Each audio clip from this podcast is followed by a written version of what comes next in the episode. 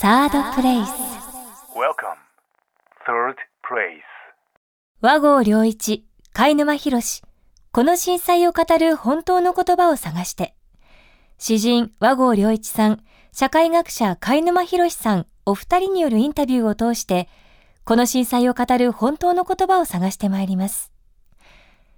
一般社団法人 AFW 代表理事、吉川明宏さん、35歳。吉川さんは14年にわたり東京電力福島第一第二原子力発電所のエンジニアとして働いてこられました。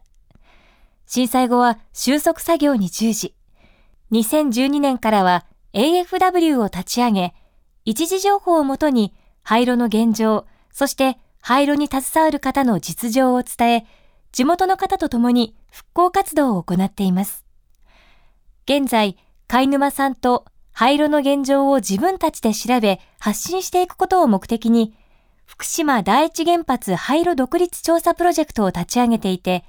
来年の2月にはその第一弾となる書籍、廃炉図鑑を出版予定です。今、廃炉はどう進んでいるのか、そしてその現状を踏まえ何を考え、どう動いていく。この震災を語る本当の言葉、吉川さんと共に探してまいります。廃炉に関わっている、まあ、作業員の方たちを支えなければならないっていうのはそれなんで必要なんでしょうかねというのは別に普通にお給料をもらって、えーまあお仕事やっているまあ別に普通の社会人であれば一般的なことだけれどもなんでそこをあえて原発で働いている、まあ、特に福島第一原発の廃炉収束活動に従事している人を支えなくちゃって思ったのはどういう理由ですか？あの私の経歴がまずそこで働いていたということがありますから、まあ、少しその仲間意識は当然持ってまして、まあ、仲間が今どういう状況にあるか、えーまあ、だいぶ、えーもう5年目になって改善はされていますけれども当初は、えーただ働くことも大変な、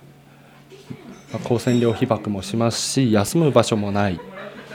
で社会からはですね、まあ、強いバッシングも当時はあったと。まあ、4年前の話ですが、まあ、そういった方を、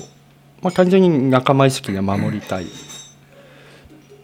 でどうして守らなきゃいけないんだっていうところをもう少し踏み込んでいけば当然ながら廃炉が終わらなければ、えー福島県の復興はありえませんしその廃炉を進めてる人は誰かといえばやはり働く人で。まだまだあの厳しい環境下にいらっしゃる方々はですねえーそのこれからの未来を作っていくために守る。あと、まあ、私個人としては、えそこ出身というところもありまして、えー仲間を守りたい。その仲間も、まあ、もう少しえ読み解けば双葉郡で生活をされていた現在避難生活をされている方も含まれますし将来的に言えばですねこれからの浜通りの子どもたちももしかしたら働く人になるかもしれない少しその総合的な視野で、えーその守らなきゃいけないっていうふうには考えてます。やっぱりまだそうやってもですね原発事故を起こした主体である東京電力はあの、まあ、バッシングを受けて仕方ない部分もあるんじゃないかという見方というのもあのそれは福島県内はもちろんですね全国的にも強いと思いますがそういう点についてはどういうふうにお考えですかね？まあ、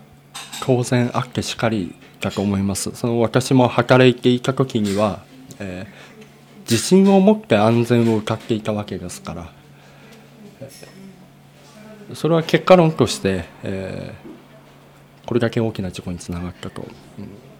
その点、まあ、責任ですよね、えー仕事に向かってきた、えー自分のプライドに対してもそこはきちんとそのお叱りというか、えーそういう声には向き合っていかなきゃいけないと思ってますしただそれが度を超えてしまった時には人格否定をしてしまったりですね。それは誤ってるとはあのお伝えしなければいけないなとは思ってます。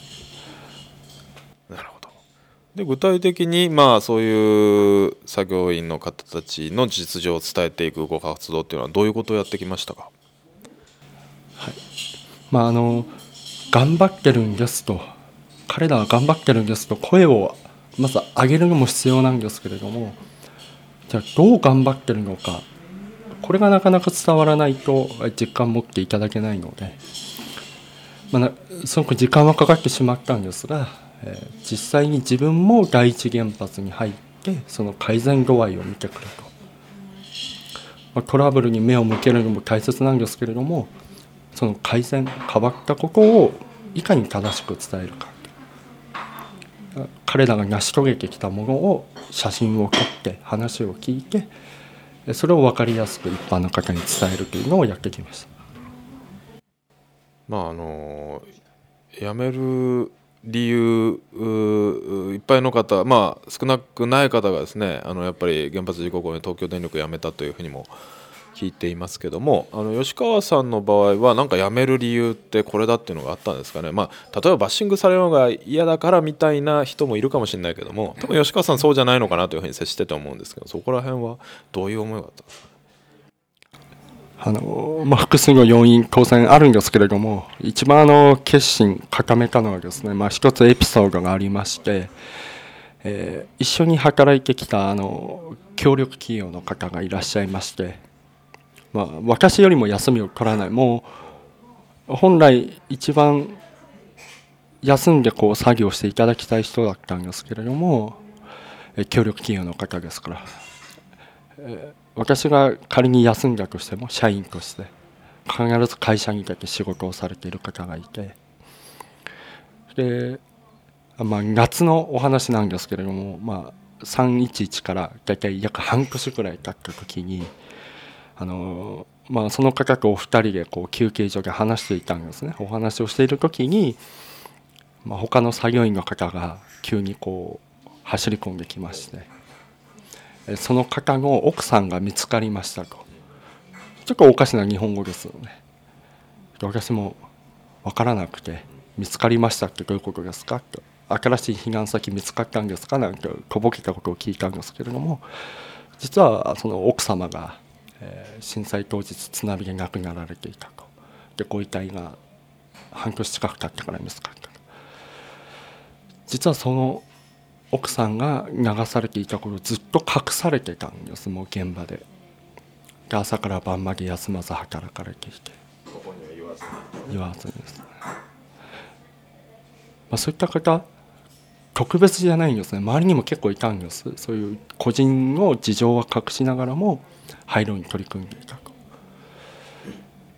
で事故から1年経った頃にそういった方がどうなったかというと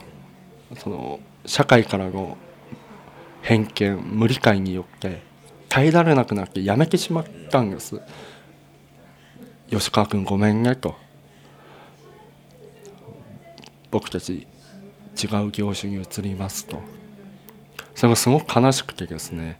あれだけの思いと覚悟を持ってされた方がそんな誤解からやめていってしまうと。で辞めた後どうなったかも気になるところでキャリアがあった方ですから生活が家族を養うぐらいの生活は当然できるんですけれども4050になって新しい仕事を始めればその家族も養えなくなると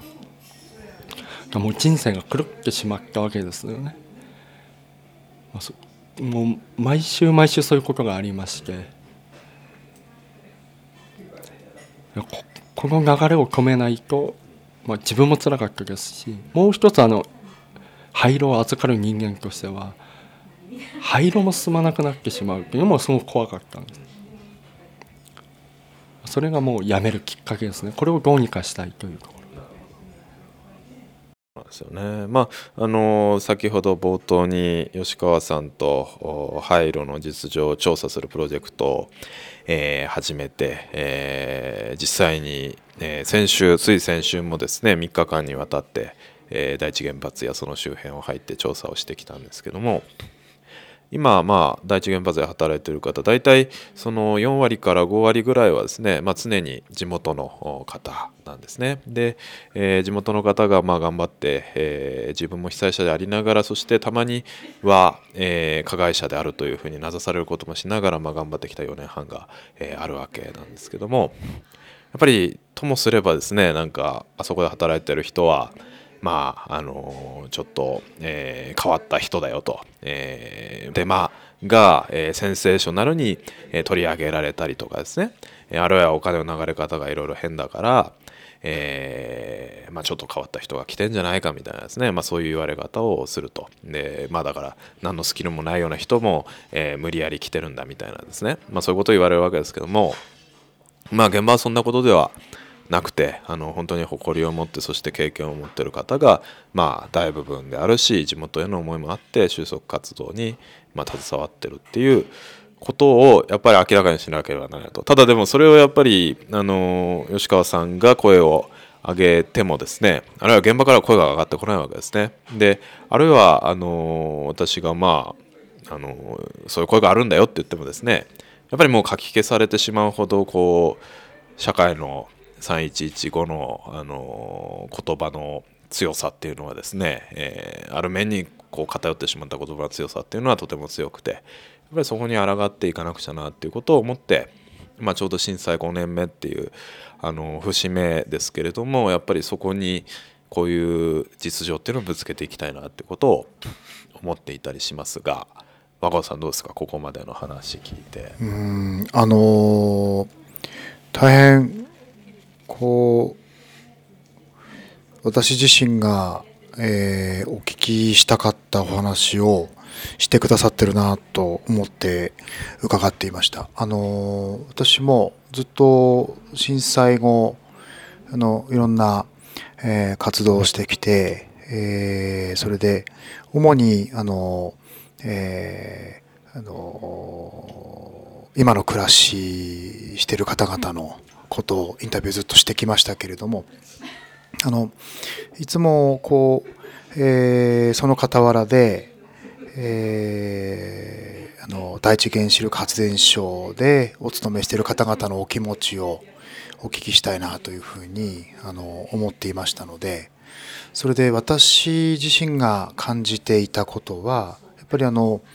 えー、他の被災している方々のインタビューを通してなんですけれどやっぱりその中であの今少しお話お話が出たようにあの、えー、こう第一原子力発電所の中で働いている方々のその、えー、お気持ちというのをこう人づてにあの聞く機会はあったんですけれどあの今回みたいに吉川さんからそういう、えー、お話を、えー、お伺いして、えー、この問題というのはあの震災の問題というのはあの、え、被災している方々のみならず今現在もそうやってあの発電所の中で働いている方々がいらっしゃるんだってことを改めてあのこう向き合わなくちゃいけないんだということをあの強く感じています。私もあの、えー、いろんな活動をしてきてる中で、えー、あの2年前、えー、になりますがあの福島市の皆さんを集めてオペラを作ったんですね。そのオペラの一番大事な場面のところであの発電所で働いてる方々にあの、えーあののことをあの思いながら私たちはあの、えー、この震災を受け止めたいっていうことを一節あの盛り込ませてもらったんですよ。それで、えー、このあの日夜ですねあの問わず発電所の中で廃炉作業をしている方々があってこそ、えー、今だと思ってるのであのそういう思いを込めて書かせていただいたりあと私自身がやっぱりその廃炉まで、まあ、30年40年っていうそのニュースだけのことでお話ししてますけどもそのことをあの震災直後からあの耳にしていてそれでそのあのことを、えー思いながらあの廃炉詩編という詩集を、えーまとめさせていただいたんですね。でこのあの廃炉詩編という詩集をまあ主に私のあの、えー詩人の先輩なんですけどあの詩集に廃炉っていう言葉を使うとは何事だみたいなことを言われたり して主にそういう詩人しか言わないんですけどその先輩。どういう理由での、えー、ツッコミなんですか？やっぱりそのなんかこう詩詩というあのそのえー文学のあの、えーそういうジャンルに強いメッセージを盛り込むような意味合いのタイトルをつけるとは何事だという、まあ、つまんないことを言われたわけですね。だから何事でも何でもないんですってあの言って終わったんですけれどだけどあのこういろんなやっぱりあの誤解や偏見というのがあの、えー福島の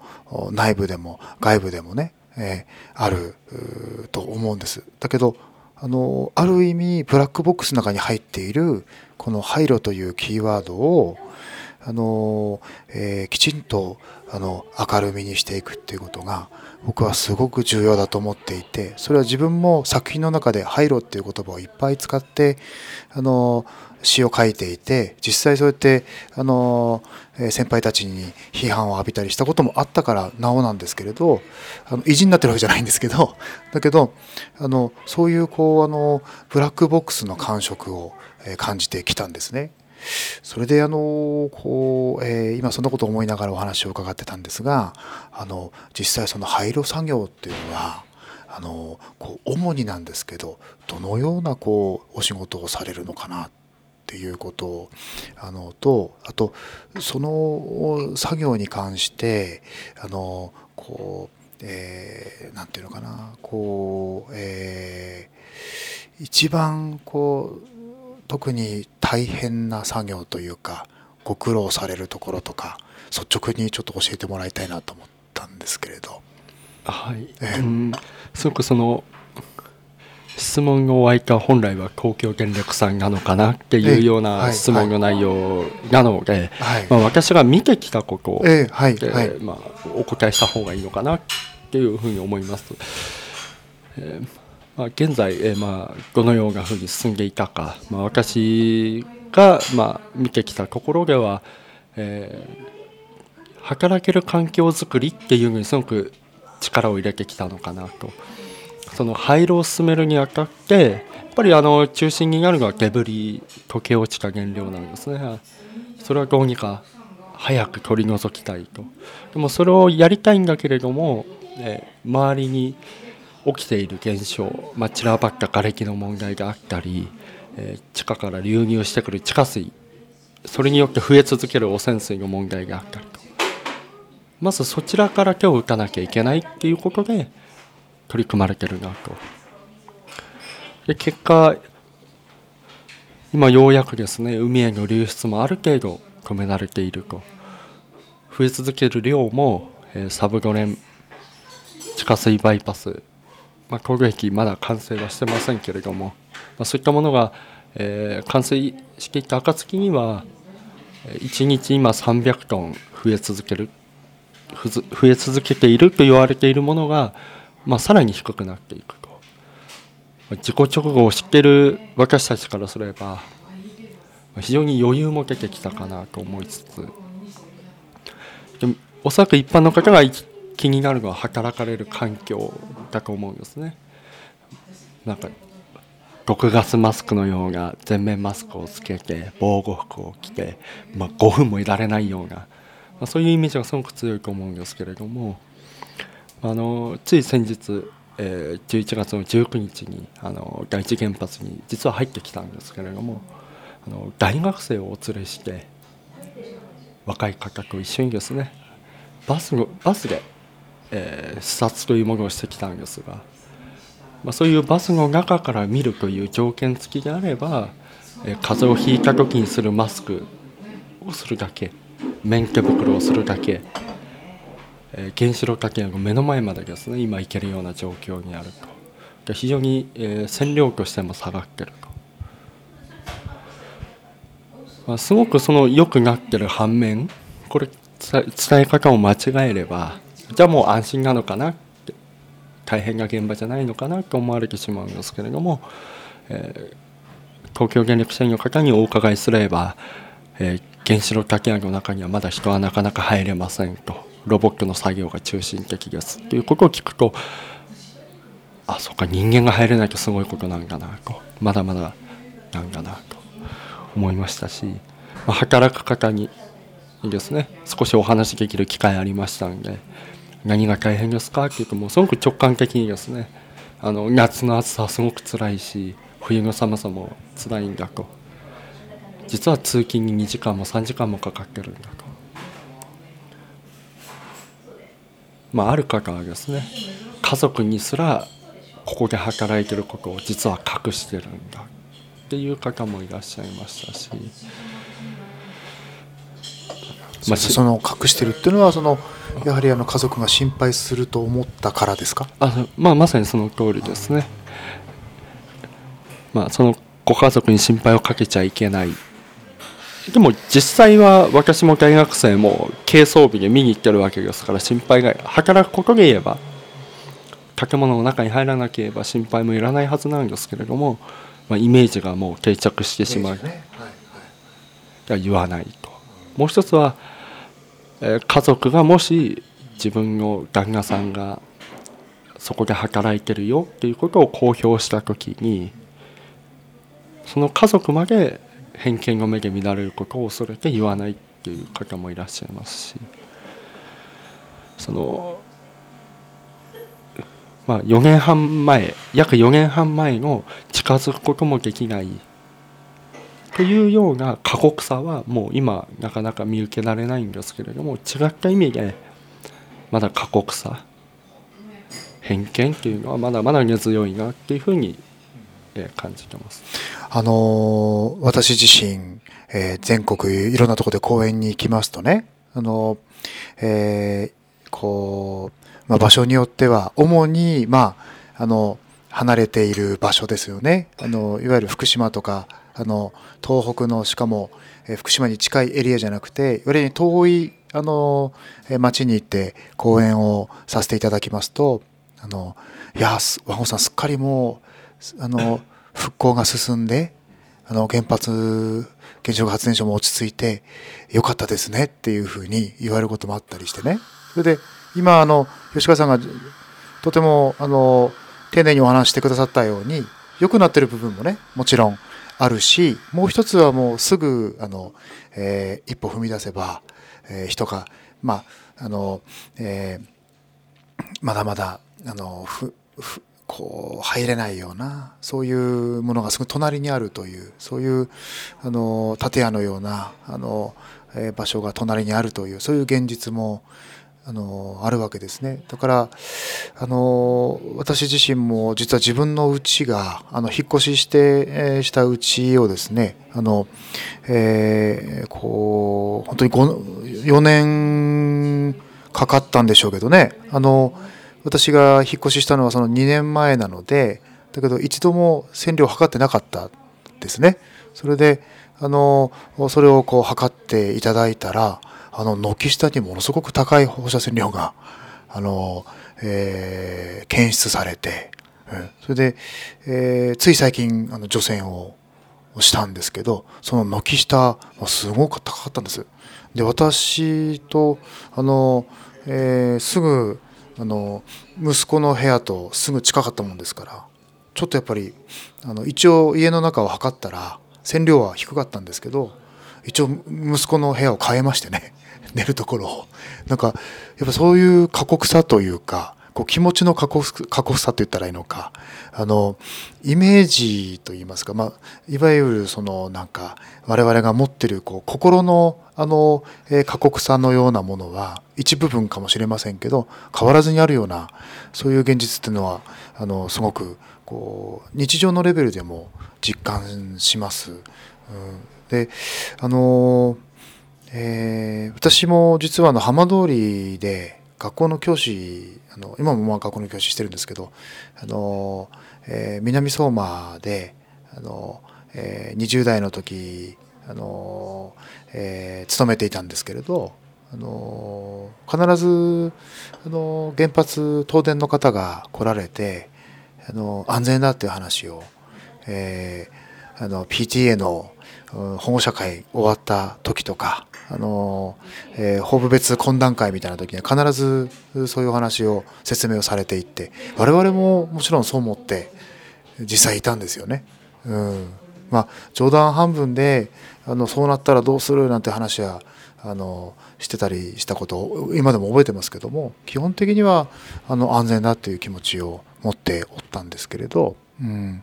だからあの、えー、吉川さんご自身があの今こうお感じになられていることであの、えー、あの実際お勤めされ私もそうでしたけれどもお勤めされた時にこうまああの安全というようなお考えをお持ちで今いらしてまあ、今ももうあのこうお感じになることいろいろあるかと思うんですけれどあの廃炉作業をご自身をこうご覧になられてて率直にこうどどんなふうにこう、えー、お感じになられてるのかな？あの当然ながら、えー、自己工事はまあ、その当事者側にいたわけですから、えー、皆さんがあのテレビを通して新聞を通して見ている現実よりも、まあ、はるかにその、まあ、目の前の現実として見てきたわけなんです。正直な気持ちはですね、えー、その社員としてやるべきことと吉川個人というんですか？一人の人間として感じてる思いはなかなか逆を言ってるところもありまして何が逆かというと諦めたくなってしまうぐらいひどい現状からスタートした、まあ、社会はもう委ねるしかなかったわけですね。さじを投げたわけではないと思うんですけれども。当然ながら当事者はさじを投げるわけにはいきませんし。でも一個人で見た時には怖い。死ぬ死んでしまうんじゃないかなって恐怖感も自己直後ですよ。あの時は本当にもう目の前が見えないぐらい思ってます。今じゃあ今の廃炉を見た時になんです。すごくそれもう夢みたいな話です。夢ですけど現実無理ですけれども311自己直後に戻れるんであればその当時打ちひしがれた人たちにもう未来がないと思思ってたんですね。自己直後。ここまで来れるんだよ。その直後と今の両方を知ってる私の視点から見ればものすごい今の事件でも大偉業を成し遂げたんじゃないかなと。具体的にこう大偉業というとその吉川さんがお感じになられる特にどどのあの点が大偉業だと思われるんでしょうか、えー、そうですね。あの放射性物質の封じ込めの部分だと思うんです。まあ、事故直後の年はですね海にも、えー、高濃度の汚染水というものを流すしか方法がなかったと。あれを食い止めるということはその光線量被曝をしながらどう止めるかということですから当然なんか大きなリスクを背負ってですね止めていくわけですよね。じゃあ現実今どうなってると？あのまあ、近々でも大きなニュースがありましたけれども海側遮水壁が完成しましたとあまるで漁港のような風景だったと思うんですね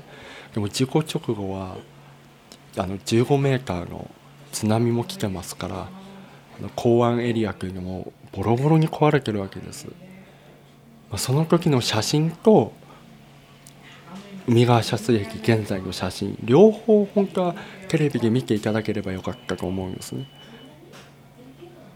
ちょっと言葉ではなかなか伝えきれないんですけれどもあえて例えるならば、まあ、戦場のような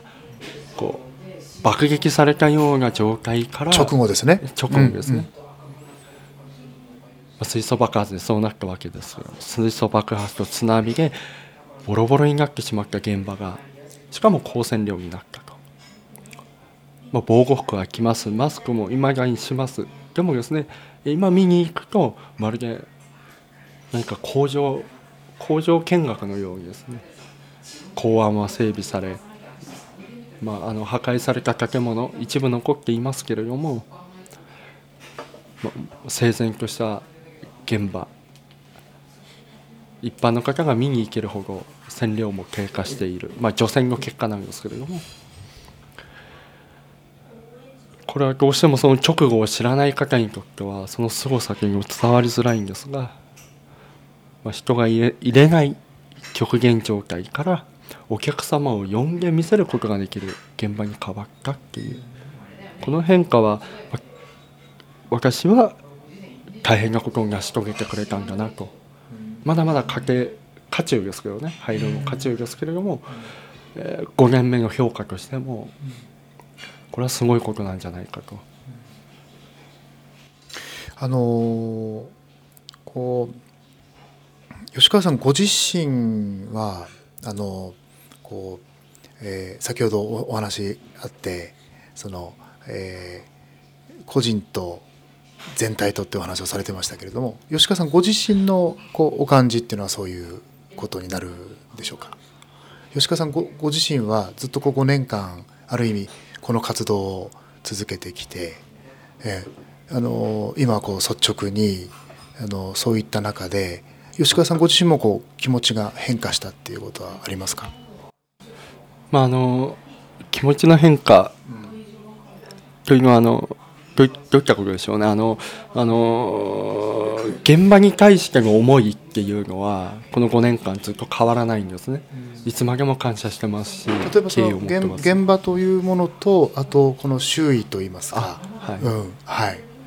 どうでしょう、まあ、あの吉川さんご自身個人のことをちょっとお伺いしたいんですけどごご自身としては何かこうその5年の活動の中で何かこう自分のこう気持ちの中で変化したっていうことが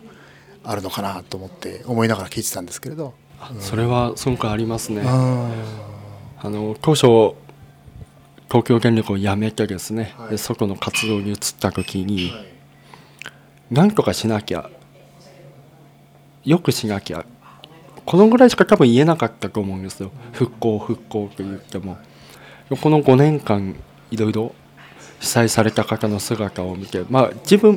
私自身も浪江町から今避難生活してるんですけれども働く方の現状を見て仮にその3.11というものをこう教訓として残すよくある言葉ですよね。じゃ何を教訓として残せばいいんだろうなんかあの原発の是非を問うようなことばかりが4年半ずっと言われてきましたけど私はそうじゃないんです。あの自己否定から入ったんですね。復興活動をしていてこのふるさとをどう残していけばいいかと思った時にそういえば震災前自分はこの町を好きだっただろうかと。町おこし事業って昔からあったわけですけれどもお手伝いしたこともないし地域の大人が勝手にやってくれると思ってましたし原子力産業が働きながら原子力産業を理解してほしいなんていうふうには積極的には自分は活動してませんでしたし例えば廃炉が終わった後50年後100年後その時の双葉郡とか浜通りを想像した時にじゃあ単純に廃炉が終わればそれで地域は良くなるのかって思うときっとそうではないですし、まあ、5年前の自分と今の自分比べると非常にその自分が今生きている3.11を経験した人間として原発事故も経験した人間として次の世代にどうこれを次の世代が、えー、引き継いでもらえる形でレールを作る作るかっていうそういった考えにだいぶ変わってきましたすごくやりがいとやらなきゃっていうところで。今なんかそのお話をお伺いしててそのあのねあのお辞めになられたところからあのそういうこう気持ちの変化っていうのをなんとなくこう感じ取れたんですよね。うん、だからちょっとお伺いしたいなと思ってたんですけれどじゃあ少しこう扉をご自身も開けているというかそう、ね、開き始めてるというか。うん、まああの当初はやはり食材の気持ちでした。自分も当事者で働いていた人間としてその事故を防げなかったことに対してですね申し訳ない。かなり追い込まれた時もあったんですけれどもそこに活動原理といいますか根拠を持っちゃいけないなと。今やるべきことは何だろう自分ができることは何だろうと思った時にやはり原発出身ですから廃炉に廃炉とか原子力に詳しい人間それしか取り柄がないんだったらその取り柄を一般の方に使っていただけるようにですね廃炉を理解していただくことが働くことへの理解とか働いていらっしゃる方への理解につながってその先にはその復興廃炉が早く終わった復興にもつながる。いやー今すごくいいお話をいっぱいお伺いして本当にこう私も取り柄っていう言葉ありましたけど自分の取り柄って何だろうってすごいあの今考えました、えーまあ、たくさん取り柄を持ってる貝沼さんどうですか？いや大して取り柄ないですけど、はい、はい、いやあのー先ほども言葉として委ねざるを得ない状況委ねるっていうこと出てきましたけどもやっぱり311の一番の不安と不満の原点って、まあ、例えば委ねるっていう概念委ねざるを得ないっていう概念に集約されているのかなと思っています。それはもう当初のもう、まあ、東電であったり経産省であったり、まあ、その後の、えー除染に関わる環境省であったり、まあ、そういう大きなですねあの主体というのがいてでみんなバッシングする。でなんでかっていうとあのそれは圧倒的な期待感があるからでもあるわけですよね。つまりそこに委ねざるを得ない状況。で彼らに頑張ってもらわないと困るんだけども頑張れっていうのはやっぱり圧倒的な不安がありますからそこに不満が生じていくっていう中でまああの進んできた始まったことなんですよね。ただある面ではこの委ねざるを得ない状況。でっていうのはあの東電も経産省も環境省も実は彼ら自身も持っていて、えーそれは多分もう神に委ねるとかですね運命に委ねるとかですね気象条件に委ねるとかですねもうそういうレベルだったわけですよね。でやっぱりその中で苦闘してきたということはまああの踏まえなくちゃあの多分真実が見えてこないんじゃないのかなとやっぱり彼らが全部コントロールできるわけもないことが起こってるわけですよね。で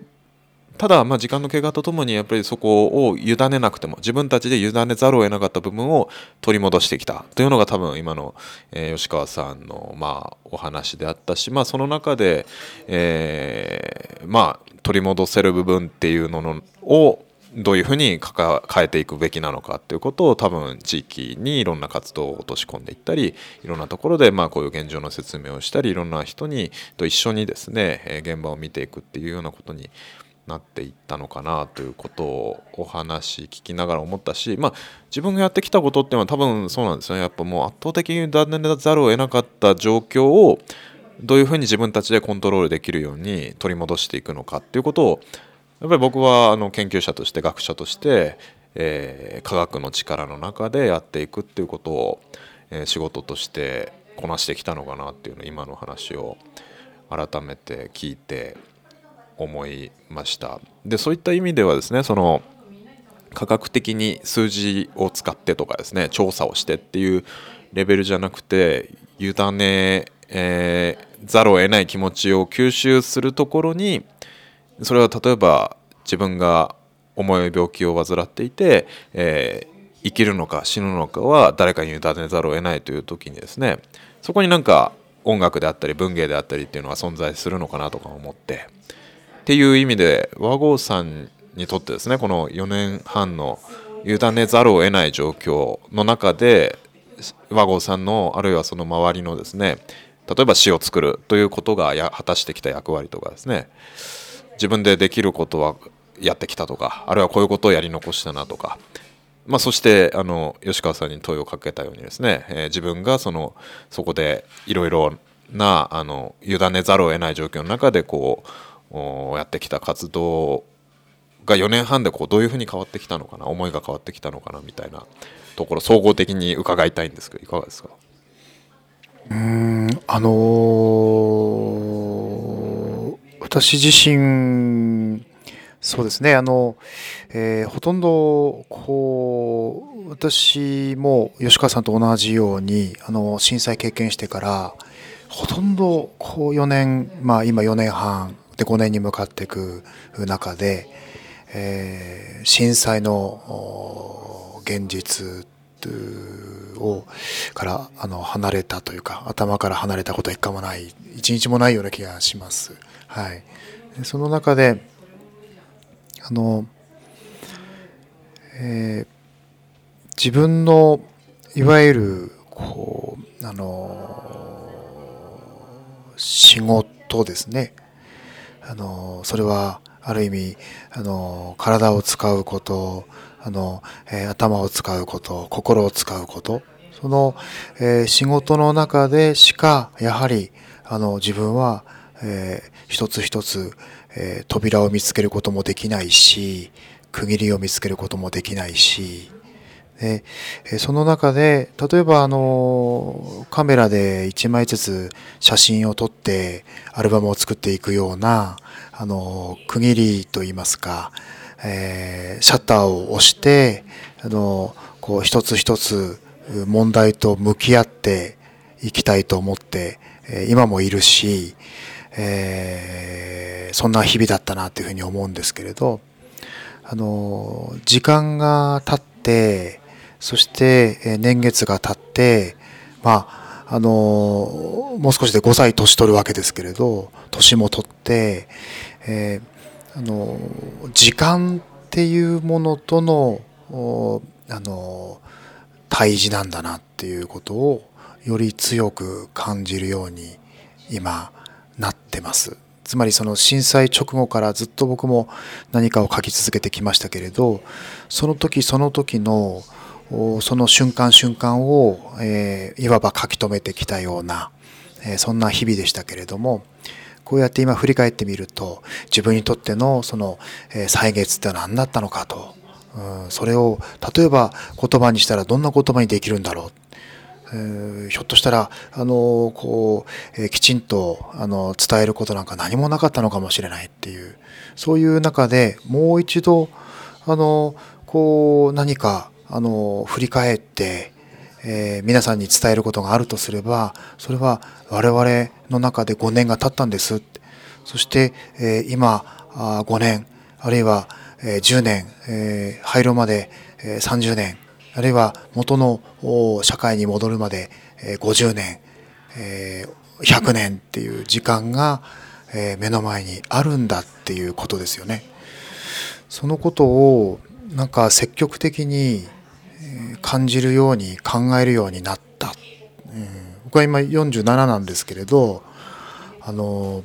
自分のこう例えば今学校の教師ですけれどあと教師をし続けていても13年しかできないわけですよね。でその後の、えー人生どれくらい続くかわからないですけれど、まあ、現役の社会人として、えー限られてきているし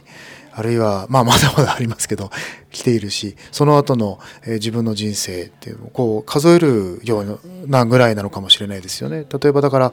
廃炉が本当に終わった時あの吉川さんがこれがあの廃炉がやっともうあの、えーきちんとした形になったっていうふうに吉川さんに例えば伺う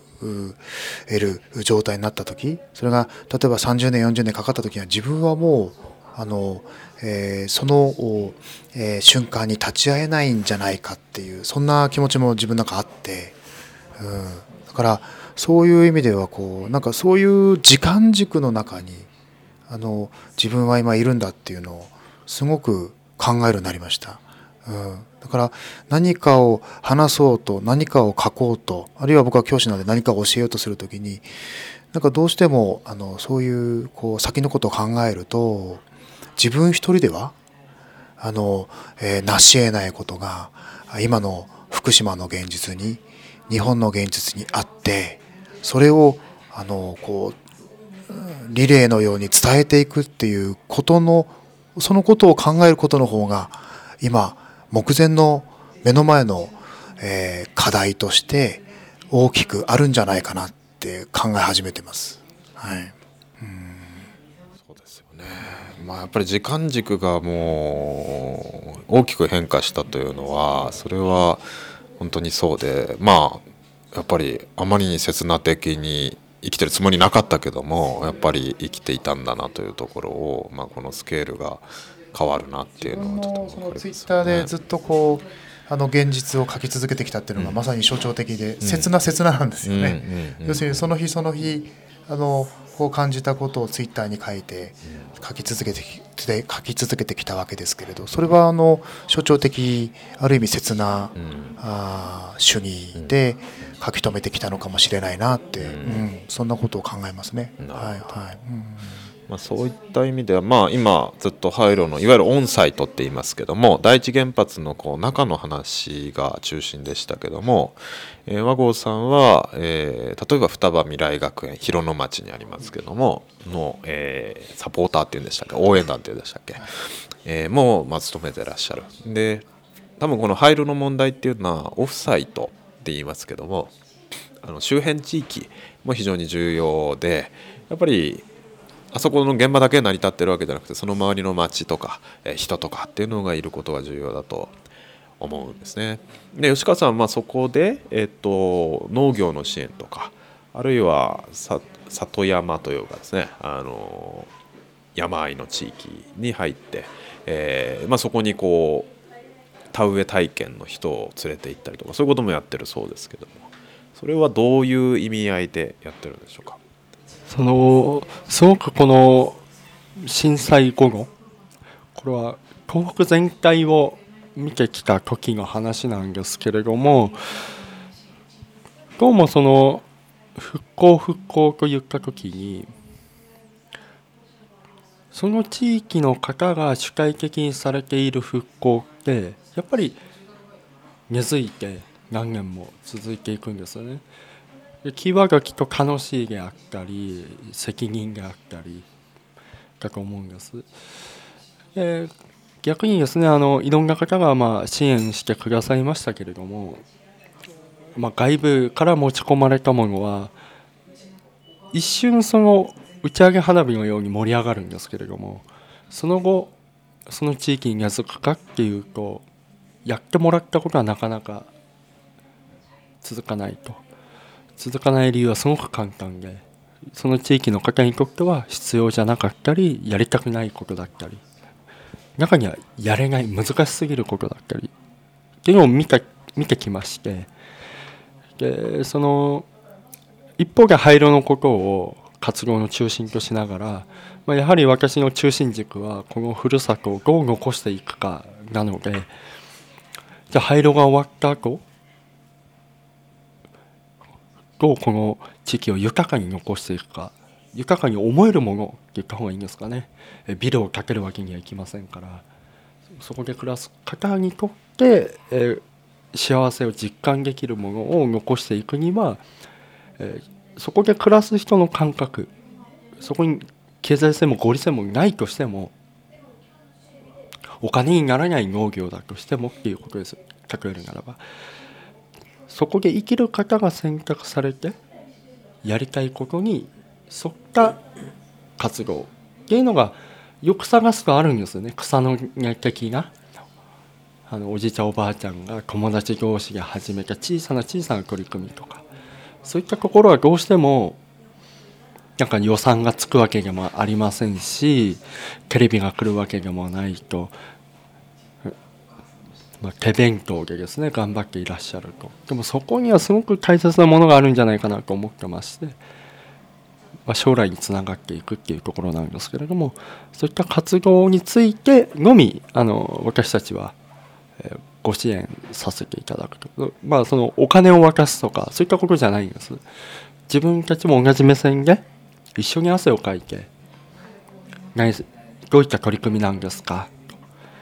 まあ、一つ大きく取り組んでいることに広野町でオリーブの栽培を、えー町民の方と一緒にさせていただいてるんですけれども例えばイベントを企画することだけをやるとかではないです。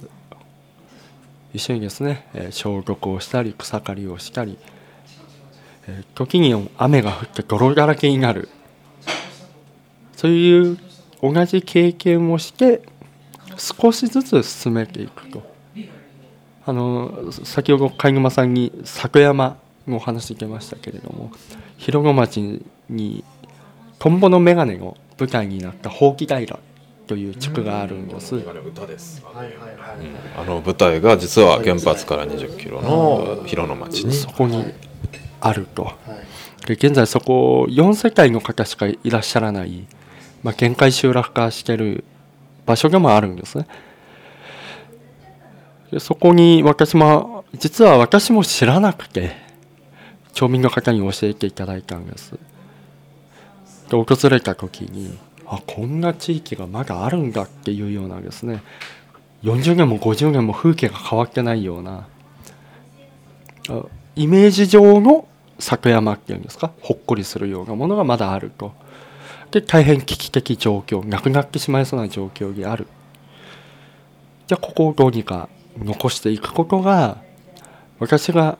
やりたいこととすごくマッチングしてまして自分のふるさとふるさとって言ってもですね本音を言ってしまえば若い人は残らない地域でもあるわけじゃないですか。魅力がないと。でもその魅力に気づいてないだけだったんだなというふうに考えまして、まあ、町民の方と同じ歩み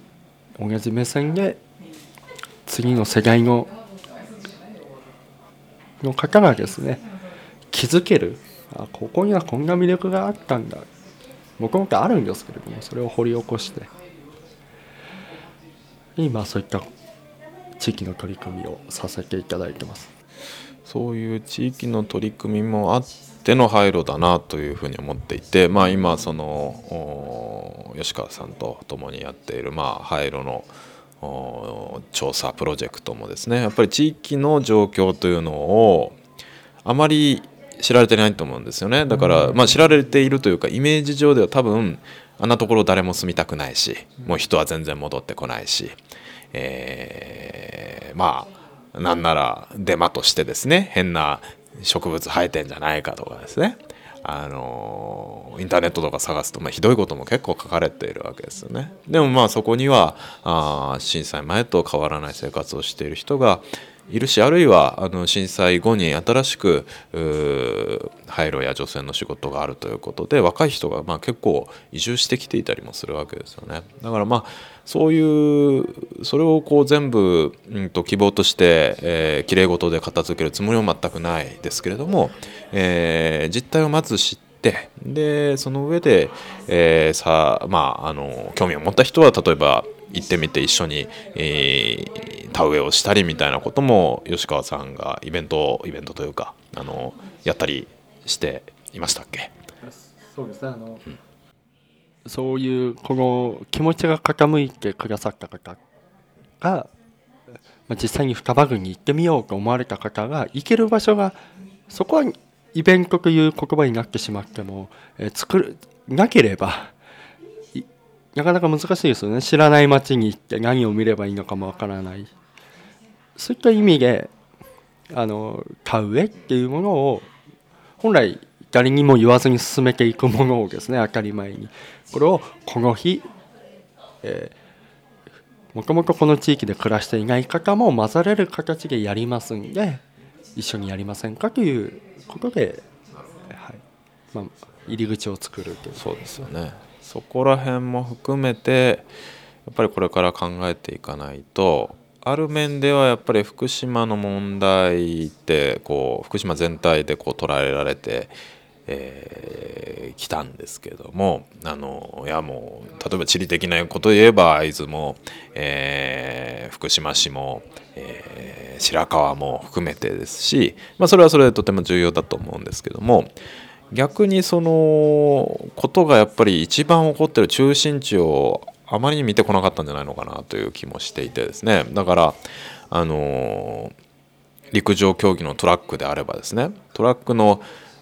周りをぐるぐるみんなで走ってもう息はは言いながら4年半来たけどもあれトラックのど真ん中に入ってないんじゃないかとでこれ起こってることの中心ってトラックのど真ん中だよねっていう一回その真ん中の方も見に行ってみようよっていう視点がやっぱりこの震災から5年というところに向かうタイミングで必要なのかなっていうことを思っていたりするんですね。和合さん的にはどうでしょうかね。まあそのなんかやっぱり触れられ触り触れ全てに触れてきたわけじゃないしむしろその触れてない部分っていうのがど真ん中だったんじゃないかっていうふうに思ったりするわけですけど、うん、そのあの地域と廃炉っていうのがねなんかあの考えさせられましたね。それで里山の問題っていうのはもうこれはねあの今のお話あった場所のみならず全国的にねあの、えー、問題といいますかねあの全国的にそれはあの語ってもいい問題だと思うんですけれどもそういうそのあの、まあ、僕はこう文学の人間、えー、なのでどうしても考えてしまうのは例えば「トンボのメガネ」の歌の風景ですよね。あれを歌を聴けば誰しもが懐かしいあの野山の風景を思い浮かべるわけですけど、ね、そういうこの野山の風景がやはりあの人間の心にもっと言うと子どもたちの感性の心に、えー、及ぼすものってものすごく大きいんじゃないかってあの感じ始めてるんです。例えば僕は今あの子どもたちに教えていてすごく感じるのはあの虫を触れない子どもたちが非常に多いんですね。で授業中でも虫が入ってくるとあの本当にねこう異質なあの 違う世界のあのものがやってきたっていうそんなあの雰囲気で虫を触れないという風なこれはですねでも思い返してみればあのもっとこれは小学校とか中学校にも顕著にそれがあるそうなんですけど、まあ、僕ちなみに高校生なんですけどね。あの触っちゃいけないっていうふうにこうやっぱり言われてきてあるいは石やあの木の葉とか震災直後ですね。そういうふうなあふうにあの、えー、家で言われてきてで僕はあの実際作文のコンクールとか詩のコンクールなんか立ち会うこと多いのでそれ読んだりするとあのえー、に帰ったらあのお母さんに、えーまあ、例えば石やえー、葉っぱ触ってこなかったかなんていうふうに、えー、必ず玄関で聞かれるんだっていうことをねそのまま作文に書いてる子どもさんがいたんですよ。それで僕はこれ決定的にあのあのこれからやっていかなくちゃいけないことだと思うんですけどその、えー、地域社会の復興とともに例えば里山がですねちゃんとこうそれが形を成してきた時に改めて人間があの土やこう石やあの生き物と本当にこう触れ合って文字通りこう共生していく感覚っていうんですかね。それって物理的なものとかあのこう目に見えるもののみならず心に及ぼす影響。だからあの例えばですけどあの、まあ、文学の話もうちょっとするとあの例えば教科書に載ってるようなあの、えー、詩っていうのはあのそこに必ずその野山の風景とか例えば宮沢賢治の詩とか高村光太郎の詩とかあの、野山の風景自然の風景必ず歌われてるんですよね。それであのえー、実際直に触れているその自然の手応えって言ったらいいんでしょうかね。うこう自然の輪郭といったらいいのかそれを五感で感じてあのを言葉にしているっていうものがものすごく日本の詩歌にはあの古来あの古今和歌集から始まって万葉集から始まってあるんですよね。だけどそれをあのこう、えー、震災直後あの、えー、禁じられてしまった風があってそれはもう一つはあのどうしても、えー、まあ、取り越し苦労もあるのかもしれませんけど心配しすぎってこともあるかもしれませんけれどだけどそういう現実があっってそれであの今もう一度あの里山にあの戻ってですねあのこう触れ合うっていうことが子どもたちに必要なんじゃないかなってあの思うことあるんですよ。だからあの地域と廃炉っていう言葉はすごく大事な言葉だなと思って今聞いてたんです。つまり野山はあるのにこう触れないっていう環境からそれをまた元通りに、えー、触って触れて育てて語り合ってっていう社会をもう一回再生していくだからビルディング建てるとかあのものすごいあの、えー、道路をいっぱい通すとかっていうことじゃなくってあの失われたその、えー、自然の風景をもう一度こう手応えのあるものにしていく。うんなんかあのー、それは廃炉の隣にある地域社会、まあ、つまりはあの里山の復活っていうんですかねなんかそういうふうなことをこう思い浮かべながら今聞いてたんですよ。だからあのその活動をこう始めてなんか手応えっていうのはこうあの吉川さんがこう感じられてる手応えっていうのはどんなものがあるのかなと思ってお聞きしたいなと思うんですけど。まだまだ始まったばっかりだと思うんですけれど、まあ、そうですね、えあのそまあ、そもそもこれを始めた経緯っていうのは、まあ、将来を見据えたものもあるんですけどもう一つの側面として、えー、今まで浜通りって何で生活が成り立っていたっていうと大きな要素として原子力発電所っていうものがあるわけですよね。それは運転をして電気を東京に送まあ、関東に送っていたと。じゃあそれは震災前です。3.11を境にして地域はどうなったかって少しそのお仕事の面で見た時に動かなくなった事故が起きた原子力発電所の廃炉に変わったんですよね。実はその地域に経済性の潤いをもたらしているのは同じ場所で同じ分野原子力発電所なんです。まあ、それはいい悪いを問うわけではなくてですねそれだけではきっと良くないんじゃないかと震災前も震災後も構図が変わりませんよね。でその反面反面といいますかその隣り合う環境下においてある風景っていうのは今和合さんがおっしゃられた里山の風景だったりするわけです。でそこで暮らす人の感覚で見見た時になります。原子力産業というものと歩みを共にしてきた地域の方が原発事故というものを経験してでその地域の在り方を見た時にその今目先としてですね廃炉産業を中心とした町の復興の在り方っていうのはこれは仕方ないしやっていくべきだとは思うんですけれどもその隣で当然ながら町民の方が大切にしてきたものをまた掘り起こしてそれをまた将来につなげていく。これがまあ同時に進めていくことに対して、えー、今得ている実感としてですね実はその4世帯しかいらっしゃらないその限界集落の場所で小さい頃育った方そこをふるさととしている方の声でですね感じてることが一つありましてこの取り組みを始めた結果東京から来るお客さんが広野町を好きになって訪れてくれるようになったと、まあ、リピーターになった方がいらっしゃると。自分の街を好きになってもらえる人が増えたっていうのはこれはまあ一つ得た実感と。もう一つは自分の街を自分たちの感覚で良くしていく人がだいぶ増えたんです。最初はもう巻き込み型で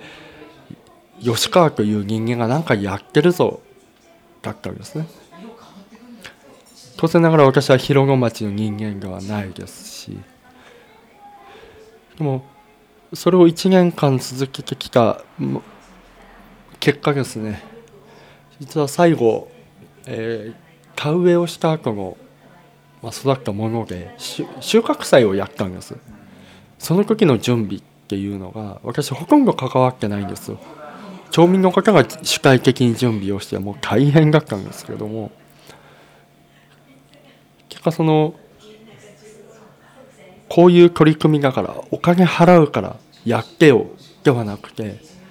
もう主体的にそういった自分がじゃあ自分がよくするんだっていう方がもう何人も増えた。実際に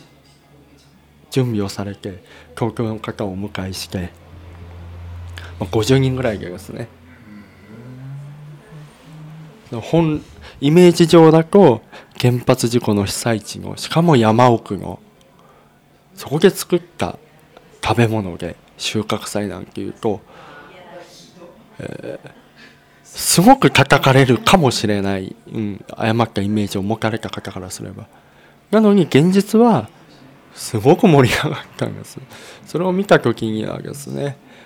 まだまだ当然小さいです。これで何か結果が出たとまでは言えませんけれどもこういった歩みが続いていけばこうふるさとを残していくことも当然隣で廃炉をしてるわけですからね。廃炉とともにそういったものを作り上げていくことは十分可能なんじゃないかなと。それはすごく合理的ですし今はまだ廃炉に関わる方町民の方ってなんかこう二極化してるかもしれませんけれども同じ地域に住むという住んでいるっていうくくりでいけばそれはいつの話か分かりませんけれどもそんな廃炉除染の方とか言わずにですね双葉に住んでる人たちだからじゃあ一緒にお祭りをやってみようとか同じ地域同じ時代に暮らす人同士がなんか作り上げていくそこには廃炉に関わってるとか農業だからとかそれは本来なんかこうくくりをつけるものがきっとないと思うんですよ。自分はできるところがたまたまその野山の方だったのでこういったことやってるんです。まあそれが別にあの工場を作ってですね町民の方をに手伝っていただいて何か生産物を生むでもおそらく私の考え方って一緒だと思うんです。その地域をみんなで作り上げていく。作山が市場主義じゃないんですよね。その地域をどう残していくか。で双葉郡というところは当然ながら廃炉っていう難しい課題を抱えていてそこで働く方の方が現在圧倒的に多いと。でそこと同じ場所隣り合うところがもう同じエリアにいらっしゃる方の生活営みっていうものをこうどううまくこうミックスしていくかっていうことを、えーもう5年経っちゃいますから30年も40年も続くんですから今から、えーそういったものを作り上げていかなければ、うん。さあ他の地域の方原子力の是非をいつも考えていらっしゃるような方からすればまたもそういう産業と癒着するのかとかあらぬ誤解を受けますけれどもそういったことがありませんよ。と軸にあるのはやはり同じ地域で暮らす。人たちが当たり前にこの同じ尺度で幸せ感を得ながらですね生活設計できる状態にまで。吉川さんご自身のまああの今、えーお話、ちょっとだけもう少しお伺いしたいなと思ったんですけれどあの吉川さんはこうあの今後ですねあの、まあ、今お話しされた中にあの、えー含まれているのかもしれないので改めて聞くことになるのかもしれませんがあのこうご自身の顔活動としては特にこういうところに力入れていきたいなんていうふうにえー思っているところはありましたら教えていただきたいなと思います。そうですね。やはりあまあ、例えば新しいことこんなこと考えてるとか。ああのまだまだ確立自分が本来やりたかったことはですね開かれた福島第一原発を作りたいと思ってるんです。もう十分本本来情報の出し方としては開かれてはいるんですけれども、えー現実動画っていうとやっぱり誰に聞いても状況わからない。わからないものとは一緒に暮らせませんよね。でその明らかにするツールっていうものが何かこの都市建設的にこう語られるものでもなくてこう何て言うんでしょうね。そこにあるものをただ単に知りたい知れる学べる環境づくり。を私はしたいんです。あの本当に事故直後からボタンの掛け違いのような誤解から始まってますから地域の方が知れる環境があればこんなことは決してなかったでしょうしその一つの切り口として今成し遂げたいのがあの なんか第一原発のこと知りたいと思っても知れるツール特に本とかビデオとかなかなか見つからないんですよね。私の目から見てもこれは本当に現場のことを正しく描いてるかな思っちゃうんです。働いてましたから。本屋さんに行って身近な場所で言えば本屋さん図書館に行ってそういったものがないかな探した時にないんですよ。批判本はたくさんあるんですけれど学びたいだけなのに知りたいだけなのにってなった時早くそういった場ものを作り上げたいんですけど自分にはなかなかそういう力がないのでそのためにその